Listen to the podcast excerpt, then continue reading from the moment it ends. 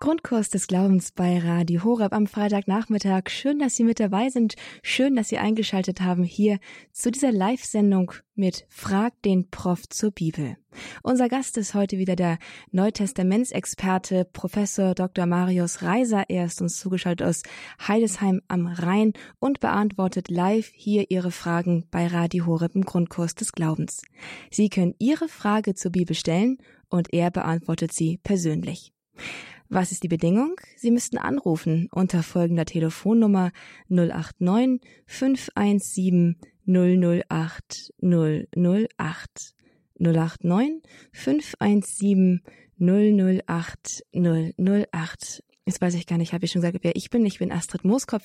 Ich freue mich, Sie hier begrüßen zu dürfen. Und erfahrungsgemäß ist diese Stunde mit Professor Reiser ein ganz großes Gespräch mit allen Beteiligten. Die Fragen sind nicht nur in eine Richtung, sondern es werden auch Nachfragen gestellt. Es gibt Ergänzungen. Es gibt dann wieder dann Rückblenden zu der Frage, wenn vielleicht eine, ein Aspekt nochmal anders beleuchtet werden kann oder soll, soll, werden soll. Und das alles kann auch heute hier wieder geschehen im, im Grundkurs des Glaubens mit Professor Reiser, nämlich ein Gespräch mit Ihnen zu Ihren Fragen zur Bibel. Rufen Sie also jetzt ganz gerne an und stellen Sie Ihre Frage hier persönlich. Keine Angst, es passiert gar nichts. Sie sind herzlich willkommen und wir freuen uns über jede Frage zur Bibel. Als erstmal einen herzlichen Gruß nach Heidesheim am Rhein zu Herrn Professor Reiser. Grüß Gott, hallo. Grüß Gott, Frau Mooskopf. Hallo. Ja, schön, dass Sie sich wieder Zeit für uns nehmen. Es ist ja schon eine ganze Weile her, dass wir uns zuletzt live gehört haben. Da kam ja immer was dazwischen irgendwie. Und es gab auch schon eine Nachfrage von Seiten der Hörerschaft wegen einer Frage, die in der letzten Sendung, nämlich im Juli, nicht ein abschließend geklärt werden konnte. Wir hatten damals gesprochen über Mose. Mose, der große Prophet des Alten Testaments, der größte Prophet des Alten Testamentes, der das Volk aus Ägypten herausführt, aber dann selbst nicht in das gelobte Land einziehen darf, zu dem er das Volk hinführt. Die Frage einer Hörerin damals war, warum darf Mose da jetzt eigentlich nicht rein? Und diese Frage spiele ich jetzt Ihnen nochmal zu, Herr Professor Reiser. Warum durfte Mose eigentlich nicht ins gelobte Land? Ja, darauf äh, gibt das Alte Testament nur splitterhaft und andeutungsweise Antworten. Also äh, an allen Stellen, wo darüber gesprochen wird, nicht etwa Nummer 20, äh, da geht es um äh, die Wüste Kadesh und äh, Meriba und den, äh, und den kleinen Aufstand, den das Volk macht, weil es in der Wüste durstig ist und sich fragt, warum sind wir überhaupt weg von Ägypten? Und dann schlägt ja Mose mit seinem Stab Wasser aus dem Felsen. Und auf diesen äh, Streit in Meriba äh, beziehen sich alle Stellen, die etwas sagen darüber, warum äh, Mose nicht ins gelobte Land durfte. Nicht etwa im Psalm 106, 32, da heißt es, und sie erzürnten ihn, Mose am, äh, äh, nein, ihn, Gott am Wasser von Meriba, und es erging Mose übel ihretwegen. Da ist schon etwas angedeutet. Es ist nicht eine Schuld des Mose selber, sondern eben die Schuld des murrenden Volkes Gottes. Und genauso ist es in Deuteronomium 32, wo auch äh, mit Bezug auf dieses Murren der Grund angegeben wird, warum er nicht ins gelobte Land darf. Am deutlichsten sind zwei Stellen im Buch Deuteronomium und da will ich nur 4.21 zitieren. Der Herr war euretwegen über mich, Mose spricht selber, nicht der Herr war euretwegen über mich erzürnt. Und das heißt, wenn wir äh, diese Stellen so zusammennehmen, Mose wird nicht für eine eigene Schuld gestraft, dadurch, dass er nicht in das gelobte Land selber hineinführen darf, sondern für die Schuld des Volkes. Und das heißt, er wird stellvertretend gestraft. Damit hätten wir in Mose an diesen wenigen Stellen deutlich so etwas wie die Präfiguration des Gottesknechtes in äh, Jesaja 53, der eben auch stellvertretend für die Sünden äh, des Volkes leiden leidet. Und äh, dieser ähm, äh, Gottesknecht in Jesaja 53 ist ja seinerseits die äh, Präfiguration, das Vorausbild Christi der äh, am Kreuz für die Sünden des Volkes leidet als unschuldiges Lamm. Das ist wirklich äh, ziemlich beeindruckend. Auf diese, diese Deutung habe ich noch nie gehört. Macht total Sinn. Wie ist denn das? Gibt es das, abgesehen jetzt mal vom Gottes, Gottesknechtslied, gibt es so etwas wie ein Stellvertreterleiden in dem Alten Testament vor Jesus sonst oder ist das bei Mose relativ einmalig? Nein, also äh, in Jesaja 53, das ist das einzige Kapitel, wo mehrfach eben von wirklicher Stellvertretung die Rede ist. Und äh, im Fall von, jo, äh, von Mose ist es ja nicht direkt, sondern es heißt nur, euretwegen äh, war Gott über mich erzürnt. Nicht und das müssen wir aber dann als Stellvertretung äh, auslegen. Aber das wären sozusagen die beiden Stellen äh, im ganzen Alten Testament, wo wir äh, so einen Gedanken überhaupt hätten. Das ist wirklich unglaublich interessant. Danke für diese Antwort. Ich glaube, die Hörerin, die jetzt auch wahrscheinlich zuhört, wird es wahrscheinlich auch hochinteressant finden, mit, also wahrscheinlich die gesamte Hörergemeinschaft. Das ist etwas Hochinteressantes, dass das da bei Mose auftaucht. Danke für diese Frage auch nochmal ganz im Nachhinein an die Hörerin, dass Sie das hier eingebracht haben. Vielen, vielen Dank. Danke auch Ihnen, Herr Professor Reis, dass Sie sich da nochmal ausdrücklich kundig gemacht haben. Das war jetzt wirklich sehr hilfreich. Liebe Zuhörer, hier geht es um die Bibel. Es geht um Bibelfragen. Die Bibel ist ein ziemlich dickes Buch, da steckt eine ganze Menge drin und ich glaube, niemand von uns kann wirklich behaupten, sie ganz zu kennen und sie auch noch ganz verstanden zu haben, geschweige denn überhaupt vielleicht alle Passagen verstanden zu haben, die wir kennen. Hier im Grundkurs des Glaubens mit Professor Reiser haben Sie die Gelegenheit, einige von diesen Fragen zu klären und im Hören auf die Fragen anderer auch einiges zu verstehen, von dem Sie gar nicht wussten, dass Sie es nicht verstanden haben. Die Möglichkeit, hier ins Gespräch zu kommen mit unserem Bibelexperten ist die 089 517 008 008. Das ist die Studionummer hier ins Studio von Radio Horeb und ich freue mich, wir freuen uns, wenn Sie diese Nummer jetzt rege wählen und Ihre Frage zur Bibel hiermit einbringen. Ein weiterer Anrufer hat sich bereits gemeldet, und zwar aus Germersheim. Es ist Herr Anthony. Grüß Gott, Herr Anthony. Ah, guten Tag, Herr Professor. Grüß Gott. Ich habe eine Frage zum zweiten Thessalonicher Brief, Kapitel 2, Vers 7 und 8. Denn das Geheimnis der Gesetzwidrigkeit ist schon am Werk, nur muss erst der beseitigt werden, der es jetzt noch zurückhält. Dann wird der gesetzwidrige Mensch offenbar werden. Jesus, der Herr, wird ihn durch den Hauch seines Mundes töten und durch das Erscheinen seiner Ankunft vernichten. Jetzt ist meine Frage, wer ist der, der erst beseitigt werden muss? Ja, wer ist der, der erst beseitigt werden muss? Ähm, äh, Hokat Echon heißt das im Griechischen, der äh, den Antichrist zurückhält. Nicht also klar ist, äh, der, der dann kommt, der Gesetzwidrige und der dann von der äh, äh endgültigen Ankunft Christi am jüngsten Tag vernichtet wird, das ist der Antichrist. Der hat keinen Namen im zweiten Thessalonicher Brief, aber seine Schilderung entspricht genau dem, was wir auch im Johannesbrief, in den Johannesbriefen haben. Und dort wird er eben mit diesem äh, Ausdruck Antichrist bezeichnet. Die Vorstellung, dass auch der Antichrist sozusagen noch aufgehalten wird, die haben wir im ganzen Neuen Testament und in der biblischen Überlieferung nur an dieser Stelle im zweiten Thessalonicher Brief. Und ähm, da muss man einfach diese Stelle ein bisschen näher äh, lesen, was die Gründe sind, äh, dass eben der Antichrist noch aufgehalten wird. Ähm, das habe ich jetzt so gar nicht genauer im Kopf, das, aber Sie haben die Stelle ja offenbar vor sich liegen, dann könnten Sie das noch vorlesen.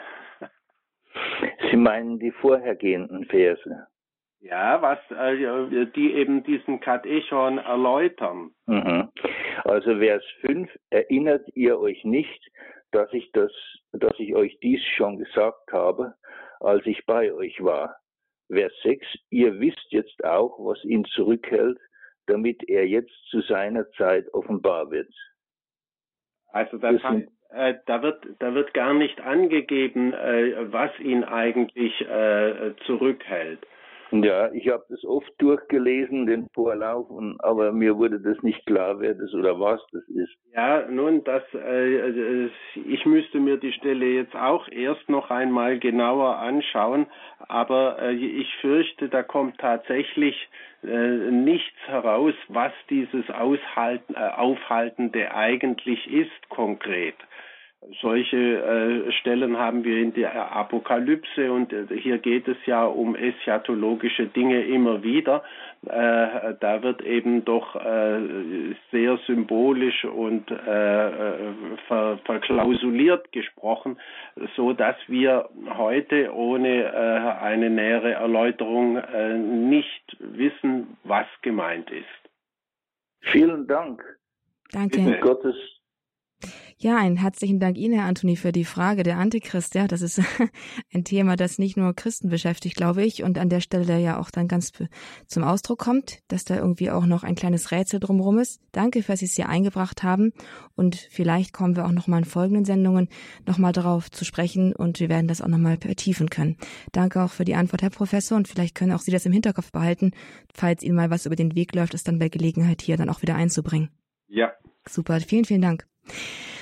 Sie merken schon, liebe Zuhörer, hier geht es tatsächlich um ein Gespräch, einfach sich auch ein bisschen hineinführen zu lassen in die Bibel und von einem Experten aber natürlich auch erstmal auch Antworten zu bekommen auf Passagen, die man nicht versteht, die irgendwie unverständlich bleiben.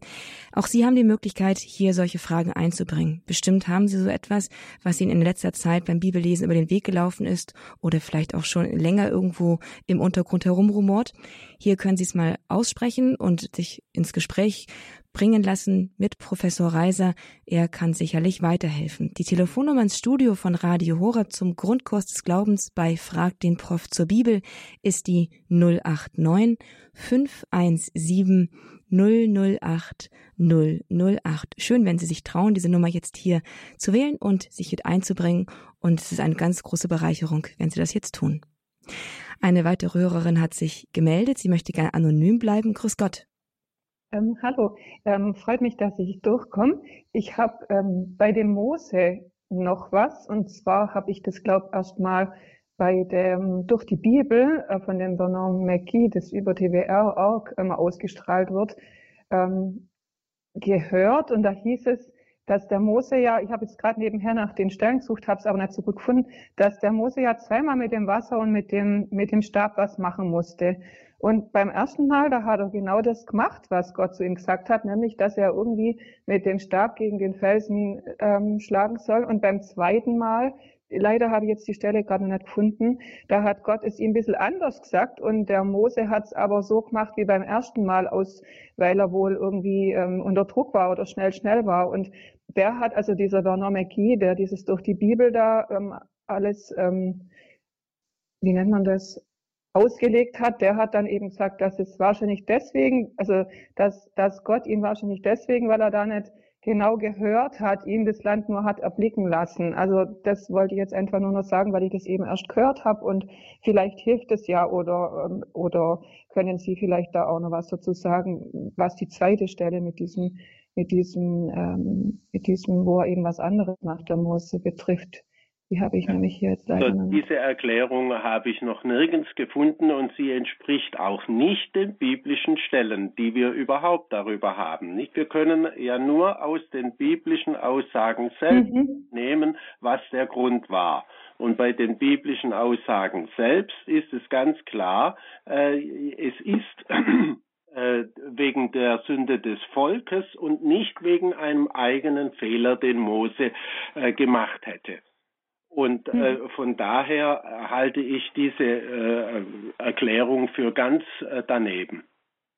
Okay, alles klar. Ich wollte es einfach nur noch mit einwerfen, ja, weil es mich damals hellhörig gemacht hat, eben auch und dachte, aha, bei dem ersten Mal war es so und Gott will, dass wir einfach das, was er uns sagt, eben ge möglichst genau befolgen und ähm, keine Ahnung. Also für mich war es eigentlich schon plausibel, aber gut, ich wollte es einfach nur mit einbringen, weil ich weil ich es eben gehört habe und das so eine Spezialität war. Das ist doch ganz wunderbar. Ich danke Ihnen sehr fürs Einbringen, denn, denn im Gegensatz zum, zum Professor habe ich tatsächlich die, diese, diese Deutung auch schon gehört und sie ist mir tatsächlich auch wesentlich geläufiger als die, die Sie mir heute jetzt ähm, uns und heute zu Beginn gegeben haben, die natürlich großartig ist, aber ähm, tatsächlich ist sie, glaube ich, wesentlich bekannter oder verbreiteter diese Interpretation ähm, als äh, als die Stellvertreter äh, hier Geschichte. Aber ähm, auf jeden Fall schön, dass Sie das hier nochmal ähm, noch ganz deutlich sagen konnten, dass es hier nicht den biblischen Grundlagen entspricht. Danke Ihnen, der werten Hörerin, dass Sie das hier auch noch sicher ein, noch ein, eingebracht hat. Vielen, vielen Dank.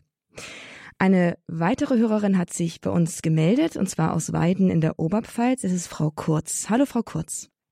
Grüß Gott miteinander. Grüß Gott. Ich hätte eine Frage zu dem Timotheusbrief, der letzten Sonntag verlesen wurde, und zwar die Verse 12 und 13. Wenn wir ihn verleugnen, wird auch er uns verleugnen. Wenn wir untreu sind, bleibt er doch treu denn er kann sich selbst nicht verleugnen. Da sehe ich einen Widerspruch drin. Äh, wenn er treu bleibt, wie kann es dann heißen, wird auch er uns verleugnen? Wenn wir ihn hier auf Erden verleugnen, wird er uns auch im Himmel äh, verleugnen.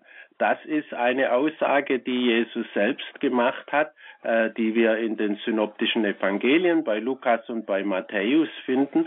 Und von daher äh, kann also äh, Paulus äh, unmöglich anders antworten, als es äh, von Jesus selbst gesagt wird. Aber äh, es ist kein Widerspruch. Äh, Jesus bleibt auch in dem, was wir falsch gemacht haben, uns treu und äh, denn er versucht immer wieder uns zur Umkehr zu führen und äh, wenn wir von der katholischen Lehre ausgehen, dann versucht er das sogar nach unserem Tod noch einmal mit dem, was wir als Purgatorium, Läuterungsort äh, bezeichnen. Also die Verleugnung ist trotzdem möglich?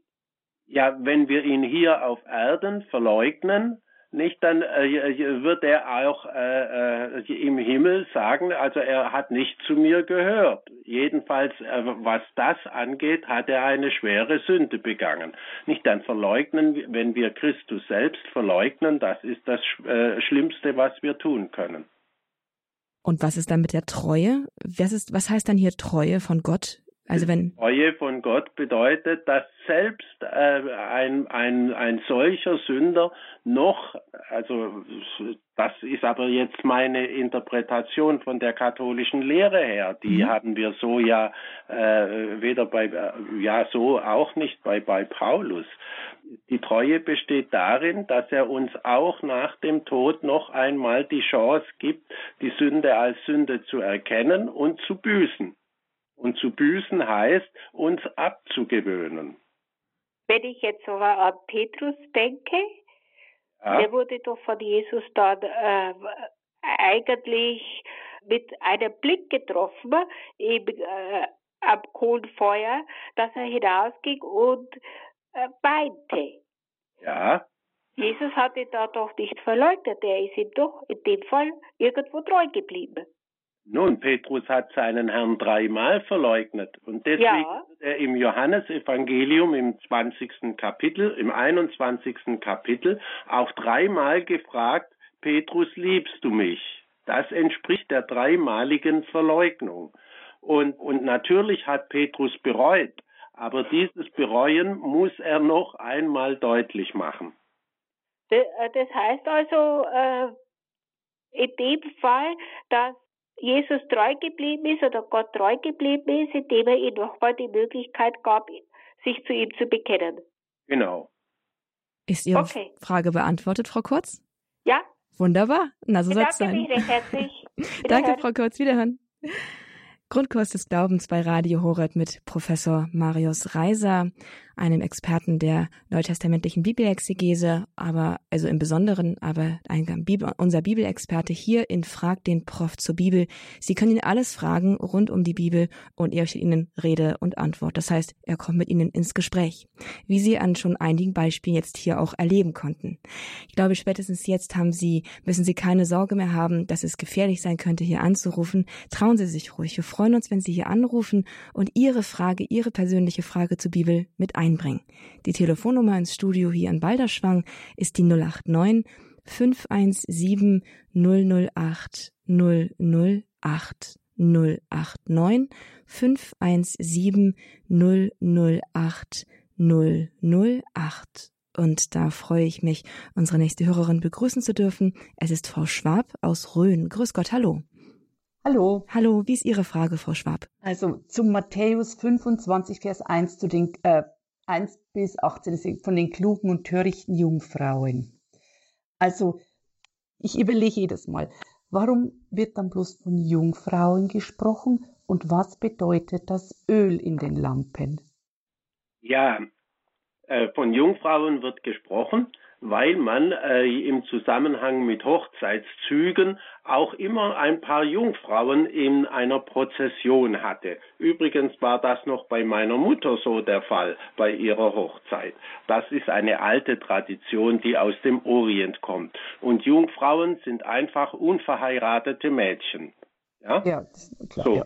Und äh, nun haben Sie ganz richtig gefragt, was bedeutet das Öl in den Lampen? Es ist ganz klar, da ist, wir haben es mit einem Gleichnis zu tun und dieses Gleichnis will etwas bedeuten.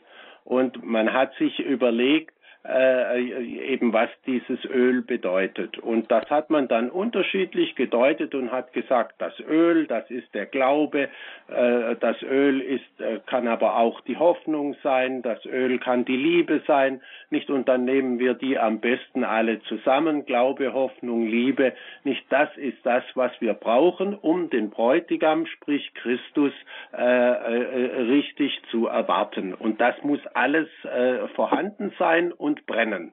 Ja? Und äh, das ist so ungefähr der Sinn, nicht? Die einen äh, Mädchen haben eben äh, äh, genug von äh, dieser Sorte in sich und mitgebracht und äh, die anderen, die haben eben nicht genug. Ja, aber dann kommt geht's weiter. Warum darf ich das Öl nicht teilen? Warum darf ich dann Glaube, Hoffnung und Liebe nicht teilen? Also, es, ja, also das regt mich ja jedes Mal auf, das Evangelium, weil ich da ähm, immer wieder nach Antworten suche. Äh, äh, da müssen Sie jetzt aufpassen, nicht? Da, da wird ja im Text selber eine ganz vernünftige Erklärung gegeben. Wenn wir jetzt teilen würden, dann reicht es für uns beide nicht. Und äh, äh dann kann überhaupt niemand mit äh, dem Bräutigam äh, in Prozession in den Hochzeitssaal einziehen. Im übertragenen Sinn funktioniert das natürlich nicht. Sie können nicht ein bisschen Glauben abgeben, ein bisschen Liebe abgeben, ein bisschen Hoffnung abgeben. Äh, das ist unteilbar in, äh, im realen äh, Sinn. Ja? ja, aber wenn ich das Evangelium weitergebe, dann gebe ich doch auch den Glauben weiter, gebe die Liebe weiter und gebe die Hoffnung weiter. Das sind doch die göttlichen Tugenden, wo ich andere damit äh, anstecken und einladen möchte. Ja, einladen, aber äh, ob die anderen sich davon äh, anstecken lassen, das ist die entscheidende Frage. Okay, dann schließt ich, weil es hat schon mal jemand gesagt, das wäre vielleicht das Gebet, habe ich auch schon gehört. Aber ich. Ja, kann man auch mit hinzunehmen, denn es ist ja klar, Glaube, Hoffnung, Liebe lebt aus dem Gebet. Insofern können Sie äh, damit vieles, äh, alle Grundtugenden, christlichen Grundtugenden verbinden. Und der Heilige Geist ist, wird doch auch, auch oft als ähm, Salböl oder so bezeichnet. Kann, kann man den dann auch mit da reinnehmen? Ja, den können Sie immer überall mit hineinnehmen. okay, gut. Ich, ich, glaube, das entscheidende Stichwort ist hier unteilbar. Es geht um die, das Unteilbare und das Unteilbare ist immer das Persönliche, oder? Also das persönliche so, Gebet, okay. der persönliche Glaube, die persönliche Beziehung zu Gott ist nicht weiterzugeben. Man kann sich nur etwas abgucken und dann selbst entzünden lassen, aber das geht ja immer über Gott. Gott bekehrt, Jesus bekehrt. Insofern kann ich eben nicht mein Öl weitergeben, sondern ich kann nur Öl haben und die anderen animieren, rechtzeitig einkaufen zu gehen. Okay, das ist das Persönliche, so das Haupt. Dann, dann. Das klar. war, glaube ich, das Stichwort, äh, Stichwort ja, von dem Professor. Denn, ja, genau, das ist. Und da, darf ich noch eine Frage stellen? Bitte sehr. Ähm, wie, äh, was gebe ich jetzt meinen Freunden, die in der Freikirche, in der charismatischen Freikirche sind, zur Antwort, wenn sie sagen, ich muss doch nicht beichten gehen, ich kann doch meine Sünden bekennen, so ist er treu und gerecht. Ja, ist alles wahr, was sage ich dann? Ähm, ja, aber ist der Priester kann doch nur die Sünden vergeben. Also Jesus in persona. Ich glaube, das ist eine Frage, die mehr in die Richtung fragt den Pfarrer zum Glauben geht und nicht okay, wie wenn ja. Sie wenn Sie rufen doch einfach also der, ja, Herr, okay. ja Herr, Professor, Sie können ja kurz was dazu sagen, aber eigentlich würde ich das ganz gerne dann in die nächste Sendung verlagern, wenn das okay ist. Okay. Ich, ich schreibe es mir auf und dann können wir das nächste Mal das verhandeln. Okay. Ja? Gut. Gut. Dann Danke, Frau Schwab. Herzlichen Dank. Die eine Frage die ist mir sehr, sehr gut beantwortet worden. Dankeschön. Wiederhören. Wiederhören. Wiederhören. Fragt den Prof zur Bibel. Ein lebendiges Gespräch über die Bibel, über das lebendige Wort, das Gott uns geschenkt hat, damit wir ihn besser erkennen. Aber dazu müssten wir auch verstehen, was er da uns gegeben hat. Also heißt es nachfragen. Nachfragen oder auch und auch nochmal nachfragen, wenn etwas dann doch noch nicht so ganz klar ist. Wir haben jetzt gerade so einen Fall, es dreht sich wieder um Mose, schon, also Mose zieht sich durch, durch die ganze Sendung hier heute. Und zwar hat sich eine ehemalige Kollegin, die Ines Münch aus Balderschwang hier gemeldet und sie hat tatsächlich die Stelle gefunden, wo, von der die Dame vorhin sprach, die andere Interpretation, warum Mose ins gelobte Land durfte. Hallo Ines, grüß Gott. Hallo Astrid. Hallo. Hallo in die Runde, grüß Gott. Es tut mir leid, dass ich das nochmal anspreche, aber ich habe das von der Frau eben gehört und dachte, ich habe es auch so gehört, ich habe es auch so gelesen. Ich habe jetzt gerade nochmal nachgeschlagen. Äh, vielleicht kann man ja zu der Stelle noch was sagen. Es ist im Buch Numeri, Kapitel 20, Vers 12. Ähm, das ist auch die Stelle, nachdem Mose zweimal auf den Felsen geschlagen hat. Da steht in Vers 12, der Herr aber sprach zu Mose und Aaron, weil ihr mir nicht geglaubt habt und mich vor den Augen der Israeliten der Israeliten nicht als Heil den Heiligen bezeugen wolltet, darum werdet ihr dieses Volk nicht in das Land hineinführen, das ich ihm geben will. Ja, das ist genau eine der Stellen, auf die ich mich ja auch bezogen habe. Ah, okay. Äh, äh, Numeri äh, 2012, Numeri 20 ist eben diese Geschichte von Kadesh und äh, dem Murren des Volkes und wie Mose an den Felsen schlägt. Und äh, nicht, weil ihr mir nicht geglaubt habt, um mich vor den Augen der Israeliten zu heiligen. Das ist so eine ganz schwierige Formulierung, wo wir auch nicht genau wissen, was das bedeutet. Darum werdet ihr diese Versammlung nicht in das Land hineinführen. Nicht, das ist Mose und Aaron in diesem Fall beide zusammen. Aber was heißt das hier, weil ihr mir nicht geglaubt habt? Gemeint ist doch wohl das Volk. Das Volk hat nicht geglaubt, aber von das Mose nicht geglaubt hätte, ist ja gar nicht die Rede. Also das ist hier ganz ungenau.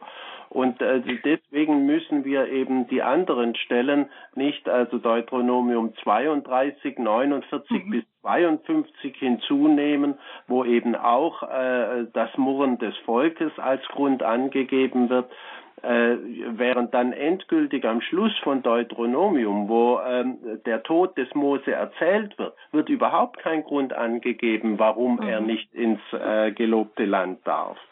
Und dann haben okay. wir eben nur noch die beiden Stellen äh, Deuteronomium 1,37 und 4,21. Und da ist eindeutig dieser Gedanke der Stellvertretung. Okay. Und das ist theologisch gesprochen der einzig vernünftige Gedanke, den wir hier haben in der biblischen Überlieferung. Deswegen habe ich mich, äh, bin ich von diesem Gedanken ausgegangen. Mhm, okay, da habe ich finde nicht so gut zugehört. Aber ich habe hier halt gedacht, weil extra davor steht, der Herr sprach zu Mose und Aaron, weil ihr mir nicht geglaubt, deswegen, naja, ihr ist auf die beiden oder aufs Volk beziehbar, ja, das stimmt. Deswegen, hm. okay, dann tut es mir leid, dass ich das nochmal aufgewärmt habe. Ja, du musst dich entschuldigen, das war, das war, ich glaube, wir kommen da bestimmt nicht weiter und ich habe ja auch in einen äh, biblischen Kommentar geschaut und also die Alttestamentler halten sich alle sehr bedeckt in dieser Frage. Wirklich, okay. Also vielen Dank für die Sendung und alle diese Sendung. Ich freue mich jedes Mal drauf. Es ist total frisch und ich, ja, ich finde es echt sehr, sehr angenehm und danke auch Astrid für deine Moderation. Ich finde, du machst es echt großartig, sehr schön. Dankeschön. Danke, Vielen Dank. Danke dir, Ines. Danke nochmal, dass du den Mut hattest, jetzt nochmal das reinzubringen, denn ich glaube, das beschäftigt doch einige hier. Von daher ist das eine ganz wunderbare Angelegenheit und ich denke, da bringen wir auch niemanden in Verlegenheit. Danke, Herr Professor, dass Sie auch noch, noch einmal darauf eingegangen sind. und jetzt freue ich mich auf unsere nächste Hörerin. Sie ruft an aus der Nähe von Hannover. Es ist Frau Vollmer. Hallo, Frau Vollmer. Hallo, auch guten Tag an Grüß Gott. beide. Grüß Gott. Also, Herr Professor, meine Frage betrifft das Johannesevangelium und zwar Kapitel 10, Jesu Selbstzeugnis beim Tempelweihfest. Also das Tempelweihfest in Jerusalem, es ist Winter, Jesus geht im Tempel in der Halle Salomos auf und ab und äh, streitet mal wieder mit den Juden, die ihn anmeckern, wie üblich. Und Jesus antwortet ihnen, steht, also das ist jetzt, ja, Johannes 10, Vers 34. Jesus antwortete ihnen, steht nicht in eurem Gesetz geschrieben, ich habe gesagt, Götter seid ihr, weil er jene, an die das Wort Gottes ergangen ist, Götter genannt hat und die Schrift doch nicht ihre Geltung verlieren kann, wollt ihr, naja, also, dass er eben Gottes Sohn ist. Aber wenn da steht, Götter seid ihr, sind da alle Menschen mit gemeint sowas ähnliches ist ja auch im Psalm 82.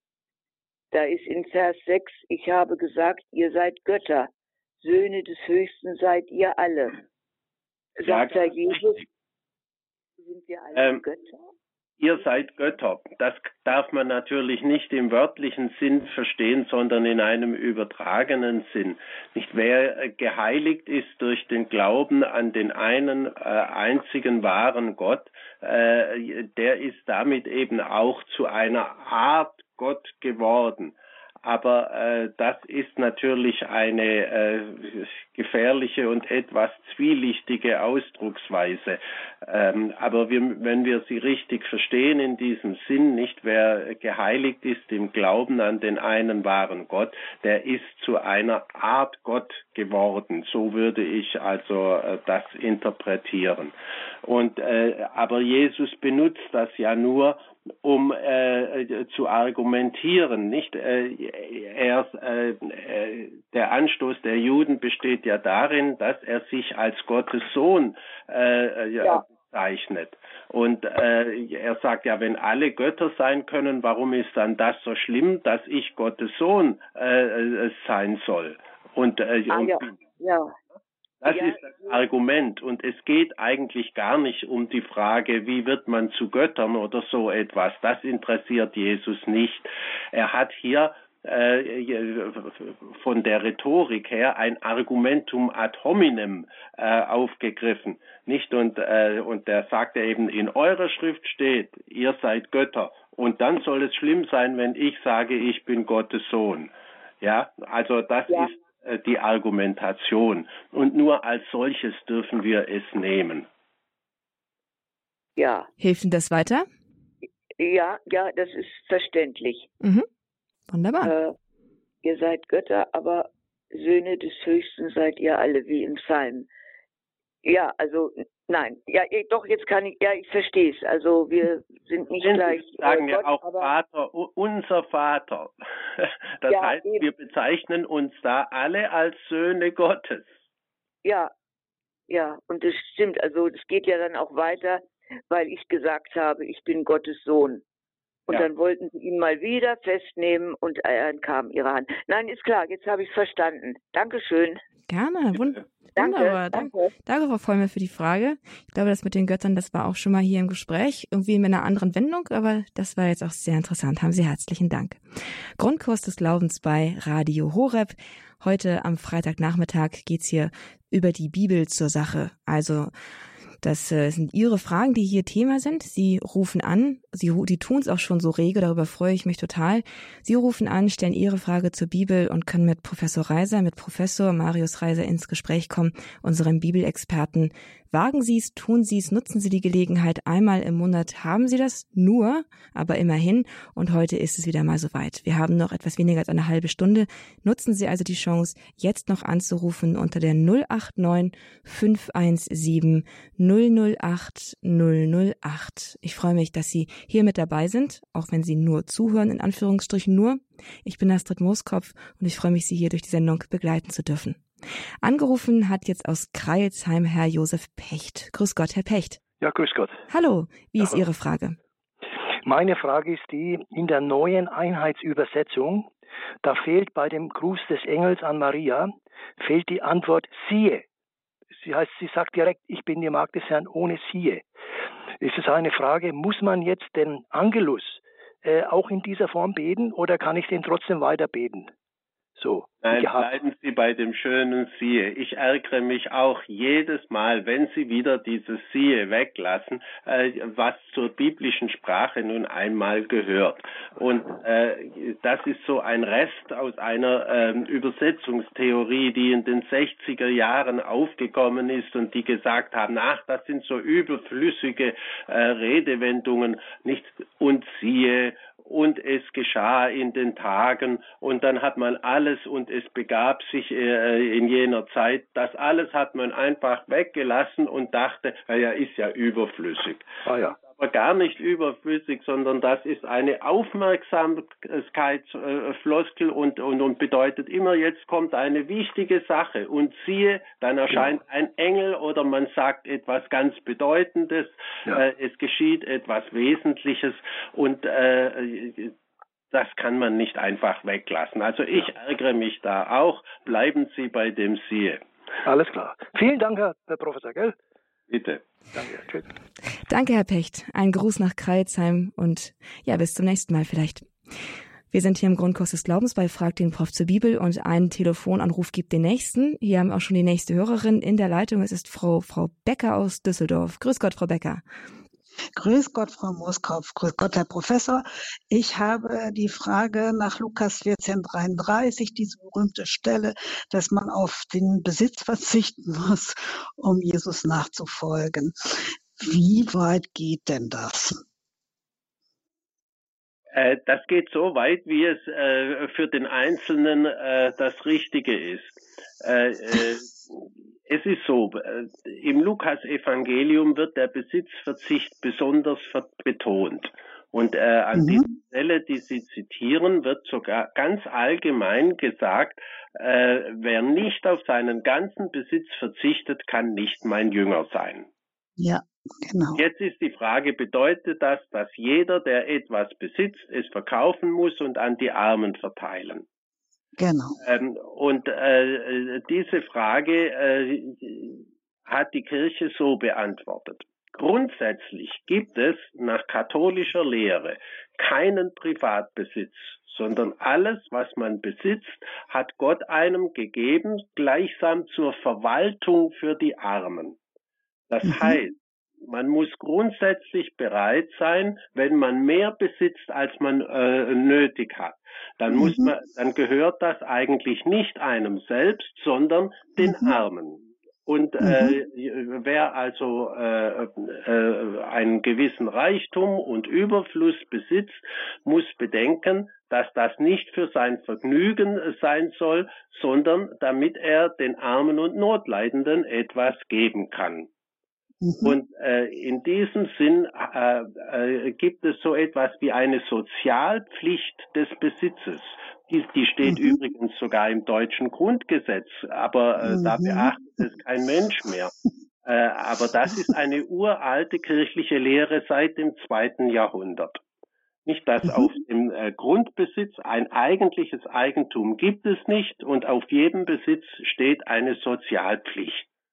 Mhm. Deswegen muss man sich gut überlegen, bevor man mit dem übrigen Geld noch eine Yacht am Bodensee oder sonst etwas kauft um es mal ganz genau. zu sagen.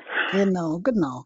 Ja, vielen Dank. Das hilft äh, doch sehr weiter. Ne? Und das mit dem Grundgesetz ist so eine Sache, weil das beachtet nun auch äh, alles andere wird ja äh, heutzutage gerne vernachlässigt. Ne? Und Grundgesetz. ja, anderes Spielfeld.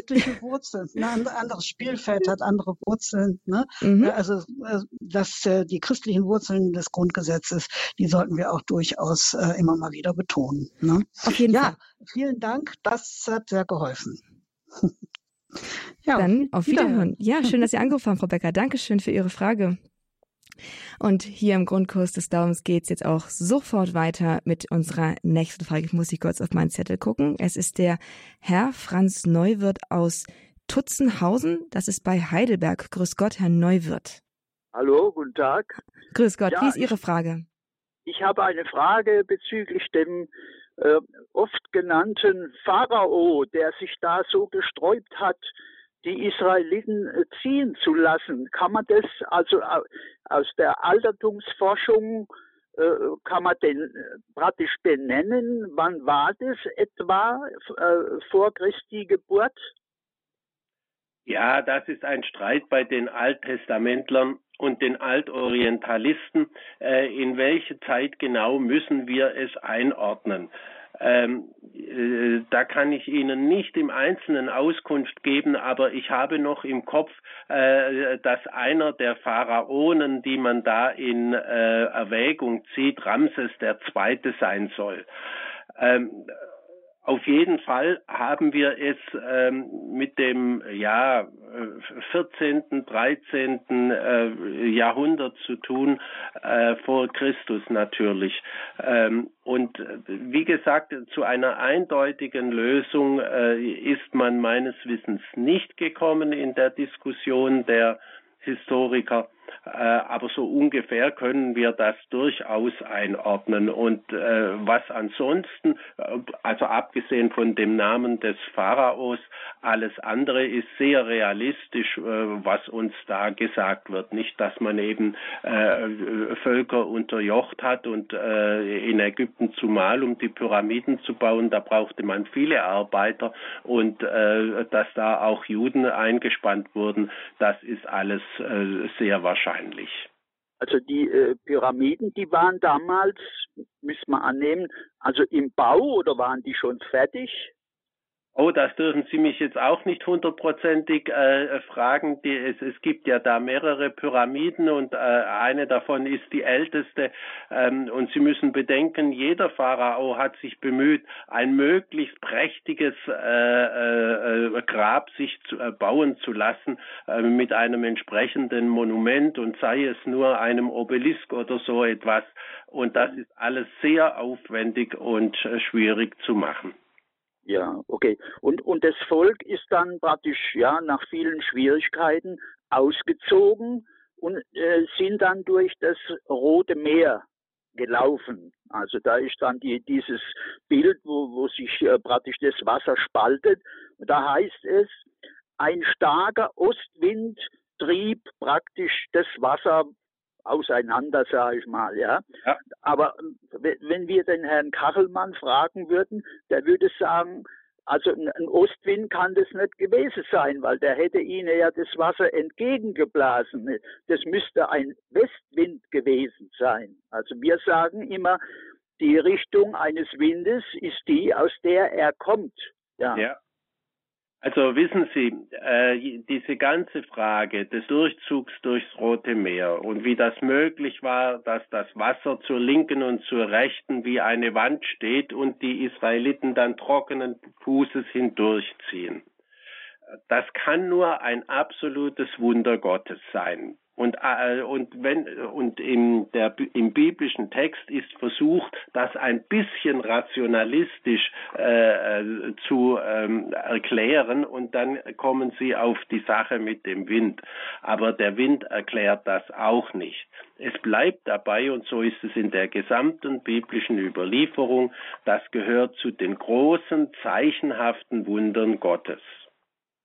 Und ich glaube, wir können uns hier freuen, auch ein weiteres Wunder auf Sendung zu haben, nämlich einen Theologen, einen Bibelexperten, der an die Wunder Gottes in der Bibel auch glaubt, tatsächlich.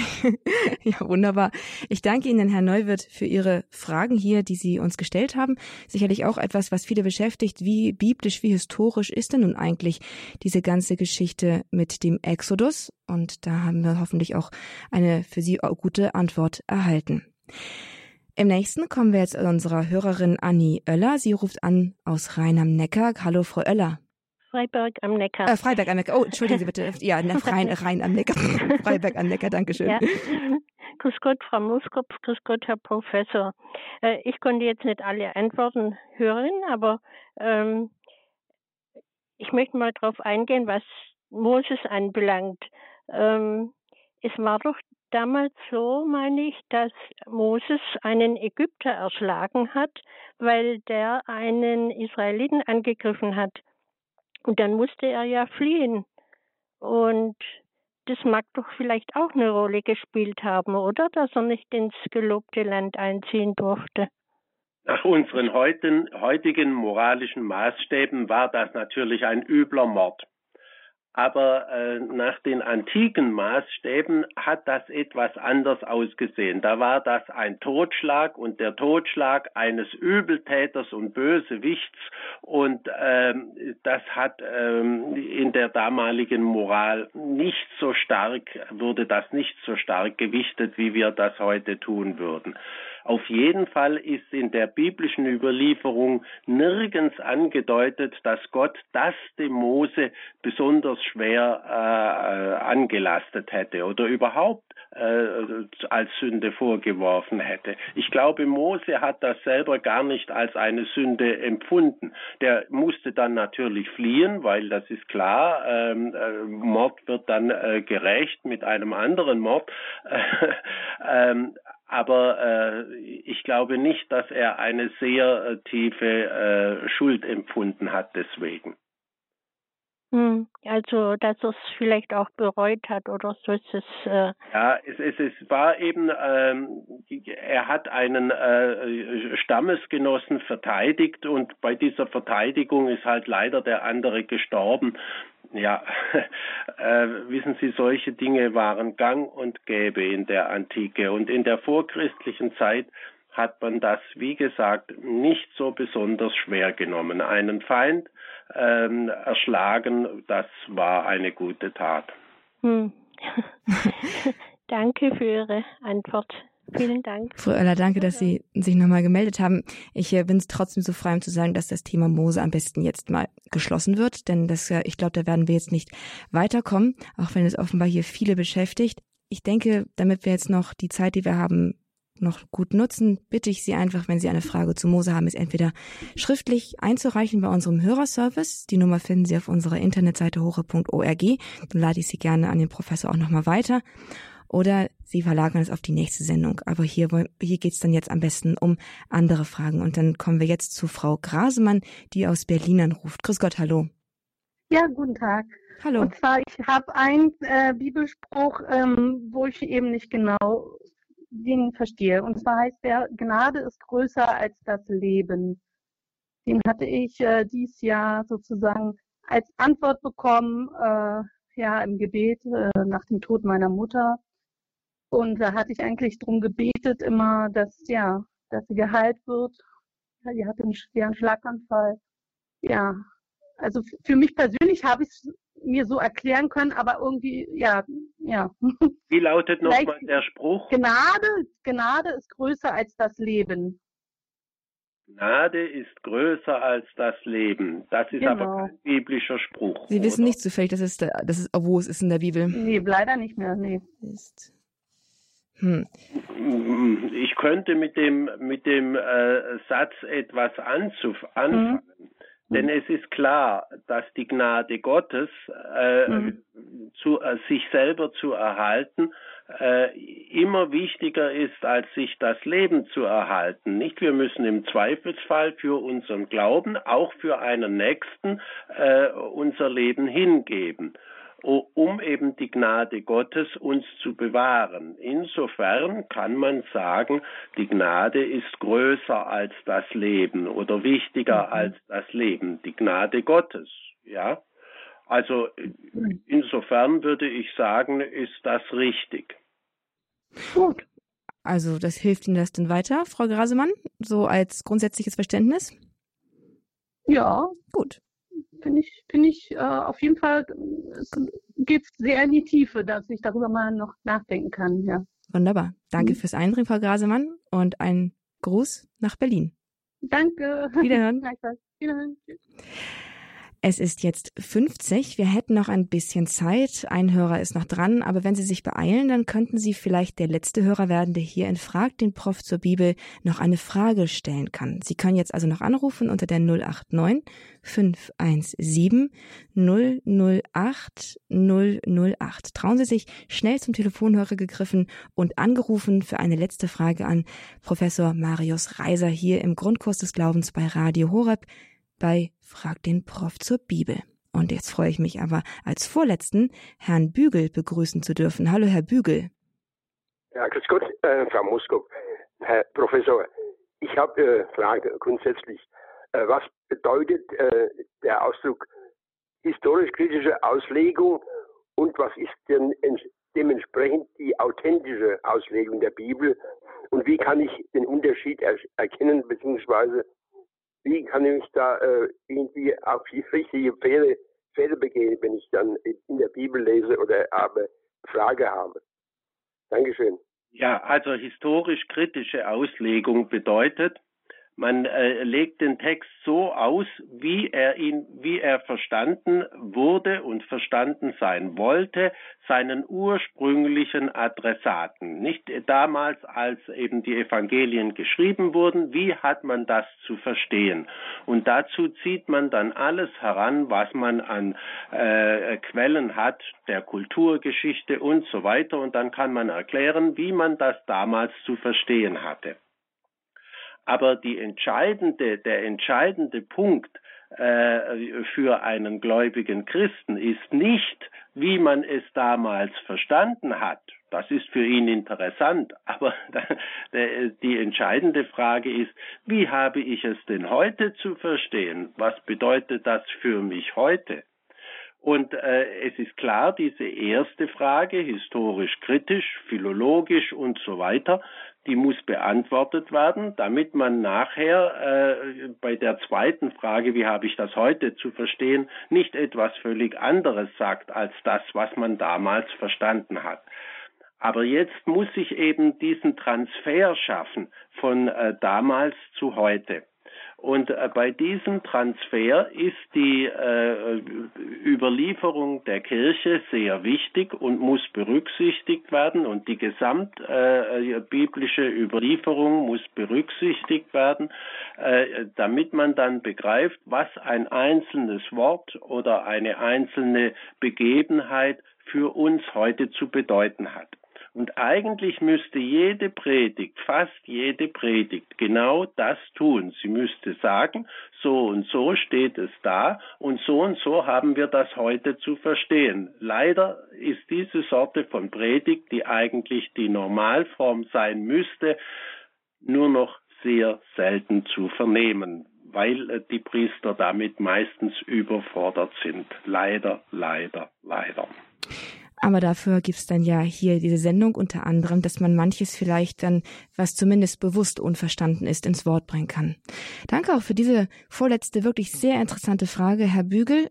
Wir schließen das damit auch hoffentlich mit Ihrem Einverständnis und kommen jetzt zu unserer letzten Hörerin, die sich schon ein paar Mal gemeldet hat und jetzt noch ihre Frage hier loswerden darf. Hallo, Frau Käs aus Saulgau. Ja, guten Tag, Herr Professor. Ähm, ich habe eine Frage, und zwar Jesus ist ja geboren und dann ist der, hatte Josef einen Traum gehabt auf der Rückreise, dass er nach Ägypten fliehen soll.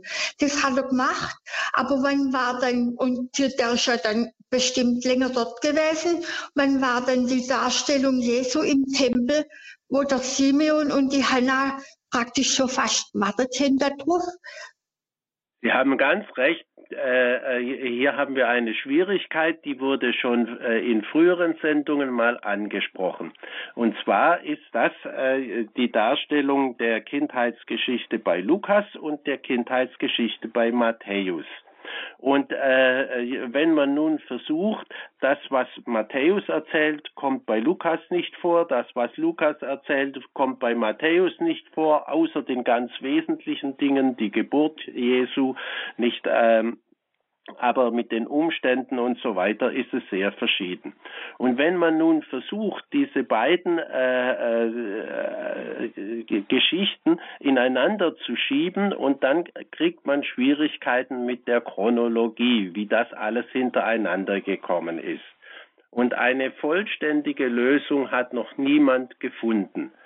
Also vielleicht muss man sich das auch ganz naiv so vorstellen, nicht die Flucht äh, nach Ägypten, also so wie es natürlich Matthäus erzählt, ist das äh, schon gleich ganz am Anfang gewesen, äh, kurz nach der Geburt, aber vielleicht war diese Flucht dann doch ein bisschen später. Äh, aber das ist eine furchtbar naive Antwort, aber ich würde sagen, äh, diese naive Antwort ist nicht die schlechteste, denn ähm, es kommt nicht so sehr darauf an, ob das eine früher und das andere später war und wie das alles hintereinander gekommen ist. So wichtig ist das ja nun nicht. Sondern es ist wichtig, was, ist da, was das für uns heute bedeutet, diese einzelnen Ereignisse, die dort berichtet werden. Eben, äh, und das, was es eben bedeutet, dass äh, überhaupt Josef äh, schon gleich nach der Geburt äh, Jesu fliehen musste und dass der klassische Fluchtort wieder einmal Ägypten war und äh, so dass es nachher äh, zitiert wird, nicht aus Ägypten habe ich meinen Sohn gerufen.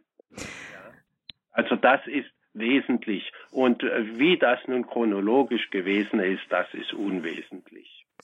Trotzdem, danke für diese letzte Frage, die uns dazu geführt hat, nochmal diesen Aspekt mit der Bedeutung der Heiligen Schrift für unser Leben heute nochmal in den Blick zu nehmen.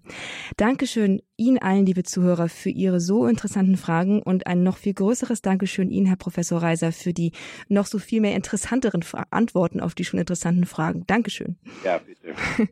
Bis zum nächsten Mal. Wir hören uns im nächsten Monat wieder bei einer weiteren Ausgabe von Frag den Prof zur Bibel. Auch dann können Sie wieder anrufen und Professor Reiser Ihre Fragen zur Bibel stellen und eine Antwort bekommen. Die heutige Sendung ist natürlich in Kürze noch einmal nachzuhören und auch weiterzugeben, wenn, wenn da etwas bei ist, was Sie jemandem zeigen möchten, auf hore.org in der Mediathek in der Rubrik Grundkurs des Glaubens finden Sie diese Sendung dann zum Download oder Sie rufen kurzerhand bei unseren Kollegen vom CD-Dienst an unter der 08328 921 120. Dort kriegen Sie eine CD zugeschickt, alles kostenlos, alles spendenbasiert. Danke an der Stelle, dass Sie uns mit Ihren Spenden unterstützen. Ich darf mich dafür das heißt, für diese Sendung jetzt von Ihnen verabschieden. Es hat mir viel, viel Spaß gemacht, Sie hier durch diese Zeit begleiten zu dürfen. Hier bei Radio Horeb beten wir jetzt gemeinsam die Todesstunde des Herrn, betrachten Sie und beten dann gemeinsam im Team den Wunden, den Barmherzigkeitsrosenkranz in den Anliegen des Radios. Damit alles Gute, bleiben Sie weiterhin uns treu im Programm. Ich verabschiede mich. Mein Name ist Astrid Mooskopf. Hier ist Radio Horeb. Leben mit Gott.